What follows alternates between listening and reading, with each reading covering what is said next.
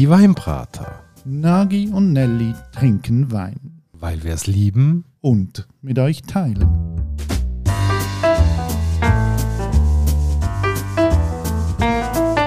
Hoi Nagi. Janelli. Und hallo liebe Hörerinnen und Hörer zu einer neuen Weinbrater-Folge. Heute mit dem Nagi, der im exklusiven Skigebiet Ferien gemacht hat. Richtig, ich durfte ein schönes Wochenende in Adelboden verbringen, in einem Haus aus den 70er Jahren, vollgestopft mit tollen Design-Details. Ein wirkliches Baumonument, wo historische Wert, glaube ich, jetzt dann langsam auch hat. Und hat dort wirklich eine wunderbare Zeit verbracht. Auch weinmässig? Ja, weil die Hausherrin hat natürlich, nebst dem, dass ich selber Wein gebracht habe und an diesen Freude gehabt, mich darauf hingewiesen, dass es einen tollen Getränkemarkt gibt in dem Adelboden geführt von den Gebrüder Hari. Getränkemarkt, das klingt mich für mich jetzt gerade so nach Gocki-Flaschen im Harassli und so. Ja, das ist auch effektiv so. Da findest du alles, von der Whiskyflasche über das Cola bis zum tollsten Rotwein, also eine illustre Mouton Rothschild-Sammlung. Und ich hatte dann auch wirklich das Glück gehabt, dass ich mit einem von diesen Brüdern, namentlich mit dem Thomas Hari, ins Gespräch gekommen bin. Was ist das für ein Typ? Der Thomas ist äh, ein wichtiger Teil von der Weinschule Bern, selber Sensoriker, hat schon jenste Kurs gemacht in Wädenswil und gilt auch in der Schweiz so als Fachkraft, wenn es um Wein geht.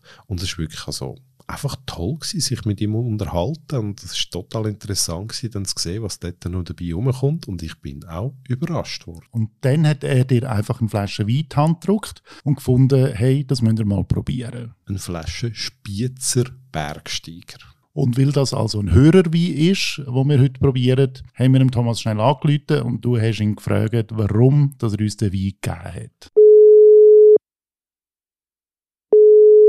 Thomas, warum sollen wir diesen Wein probieren? Ja, wir reden hier von Spiez, Kanton Bern ist äh, dank dem Thunersee natürlich klimatisch auch gute Voraussetzungen für Weinbau zu betreiben. Weil es ist doch, das müssen wir sehen, ein Randgebiet für noch Weinbau zu betreiben. Es ist einfach klimatisch schon an Grenze. Und darum sind so Rebsorten, die früh reifen, die dort abgebaut werden, dass man wiederkehrend zu einer guten Reifung gelangt da in schwächeren Sommer, Herbst. Du hast mir ja dann, als ich zu Adelboden war, den Spiezer Bergsteiger mitgegeben der 19er. Wie bist du auf diesen Wein gekommen? Ja, ich bin bei der Winzerin und ihrem Partner zum Nacht eingeladen gewesen. Dort habe ich gelernt kennen und ich habe das Herz geschlossen. Es ist ein Pinot, der für mich aromatisch ein bisschen heller daherkommt. Was heisst für dich heller? Ja, ich meine, bei den Spitzer Pinots ist weniger Gefahr, dass sie die Warmheit haben. Der Bergsteiger ist auf der helleren Seite, hat fast so ein bisschen Wechselkirschenartige Tendenzen, fast ein bisschen Nase wie ein Cornalin. Aber nicht etwa überzeichnet oder kitschig. Es ist ein schöner Pinot, der auch, für dass er noch so jung ist, es ist, äh, ist schon schwer laufruhig und hat sicher auch Potenzial, noch zwei, drei Jahre auf Zeit zu tun. Wenn du jetzt das kurz und knapp kannst zusammenfassen, was würdest du sagen, was uns da erwartet? Ja, es ist äh, äh, mittlere Länge im Auftakt und eine gute Frische, die im Wein unterwegs ist. Er hat einfach eine wunderbare Trinkigkeit. Ich glaube, das ist auch eine ganz grosse Qualität. Und trotzdem eine gute Nachhaltigkeit. Was isst du am liebsten dazu? Ja, es darf eben schon etwas sein, das eher äh, aromatisch und, und neutral unterwegs ist, wie ein Erdäpfelstock mit einem Schweinshalsbraten, auch einer Rotweinsauce, Reduktionssauce. Das tönt schwer verlockend, lieber Thomas. Danke vielmals. Danke dir, Philipp, und ich wünsche allen Weinbegeisterten weiterhin spannende Momente ja, im Podcast. Danke für das Interesse. Also, der Thomas sagt, das ist ein frischer Blauburgunder aus der Region Spiez, äh, den schroffen Felsen angebaut. Da bin ich jetzt recht gespannt. Ich finde es vor allem spannend, weil wie aus dem Gebiet habe ich noch gar nie auf dem Radar gehabt. Also wie aus dem Berner Oberland, das kennt man jetzt, wenn ich an Schweizer Wein denke, ziemlich zuletzt in den Sinn. Definitiv nicht, weil wir gehen dort das Voralpine bis alpine Gebiet rein. Ist eigentlich bis vor ein paar Jahren äh, definitiv nicht die Zone gewesen, wo man Weinbau erwartet hat. Ähm, aber es scheint so zu sein, dass man das übersehen hat, äh, weil in Spiez hat es ja so etwas wie einen Weinbaukultur gegeben. Das nennt sich auch alpine Weinkultur Spiez, wo jetzt der heutige Wein herkommt. Und das, finde ich, ist ganz eine spannende Geschichte, weil dahinter steht eine Genossenschaft. Gegründet wurde schon vor einiger Zeit, nämlich 1927, hat man einen Verein gegründet mit dem Ziel, ähm, Wein in dieser Region zu machen. Und 1942 hat man den Verein nachher in eine Genossenschaft äh, umgemodelt, wo man sich mit 5000 Franken daran beteiligen kann. Was ich ja das total spannend finde, die haben ja davor schon Wein gemacht in dem Spiez. Und das hat wie eine Pause gegeben im vorvorigen Jahrhundert, nämlich 1800 irgendetwas. Und die haben das wieder auf Beleben. Darum wahrscheinlich auch Weinkultur.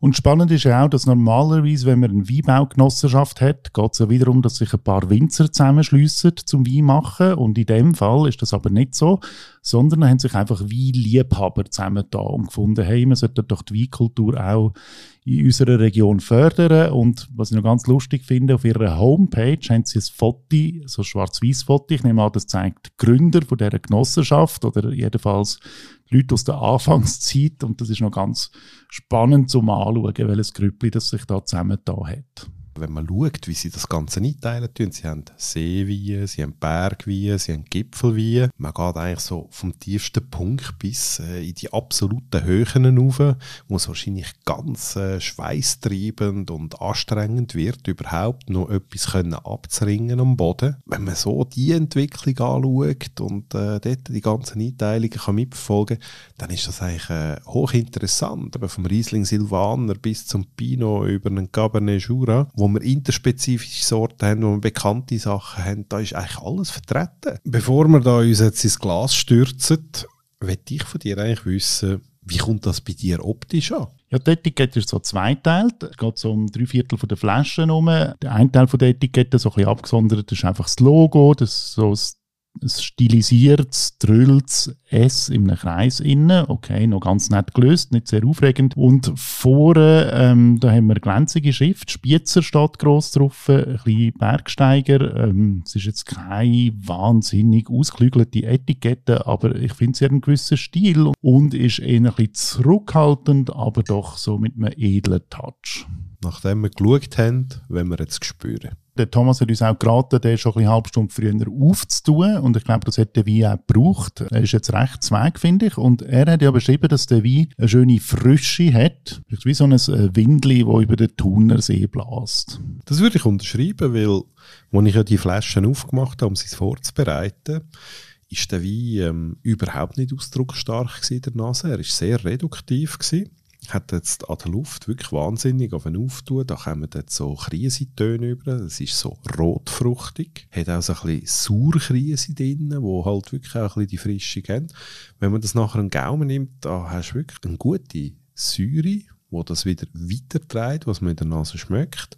Man merkt aber auch wirklich auch dort wieder eine Mineralität, aber er bleibt leicht. Das ist etwas, was mir sehr gefällt an dem Wein, die Leichtigkeit, die der hat. Das ist jetzt nicht so ein bombastischer Wein, sondern so ein schöner, ähm, zarter Wein, der aber auch so ein bisschen Eckeli und Kenteli hat, gleich noch so ein bisschen etwas Rauchs drin, vielleicht gleich etwas Bergiges. Es ist so ein, ein schön eleganter Wein, der aber nicht einfach nur lieblich ist und wo nicht gefallen nur getreu Motto von der alpinen Orientierung würde ich das sogar als kristallin bezeichnen. Im Rahmen von der Mineralität, von der Frische, die der wieder transportiert. Ich kann mir da auch äh, sehr gut vorstellen, so ein Stück Hirsch aus der Adelbodner Jagd mit noch ein paar schönen Maroni dazu und ein bisschen Herdöpfel und dann kommt das mega gut. Ja, hey, spannende Entdeckung. Wie aus dem Berner Oberland, hätte ich jetzt nicht gedacht. Und ich bin ja sonst immer recht skeptisch bei äh, Pinot Noir aus der Schweiz. Natürlich gibt es sehr gute, aber es gibt auch sehr viel mittelmäßige. Jetzt würde mich aber noch interessieren, wo sind wir denn da preislich unterwegs?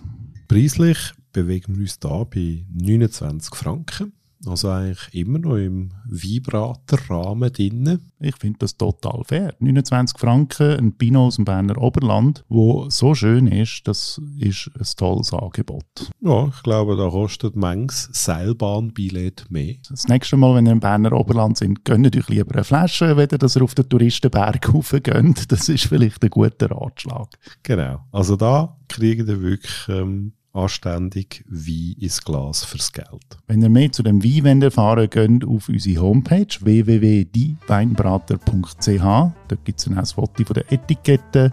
Und ähm, ihr könnt uns dort Kommentare hinterlassen, wenn ihr den Wein selber mal probiert. Lasst uns doch wissen, wie er euch geschmeckt hat.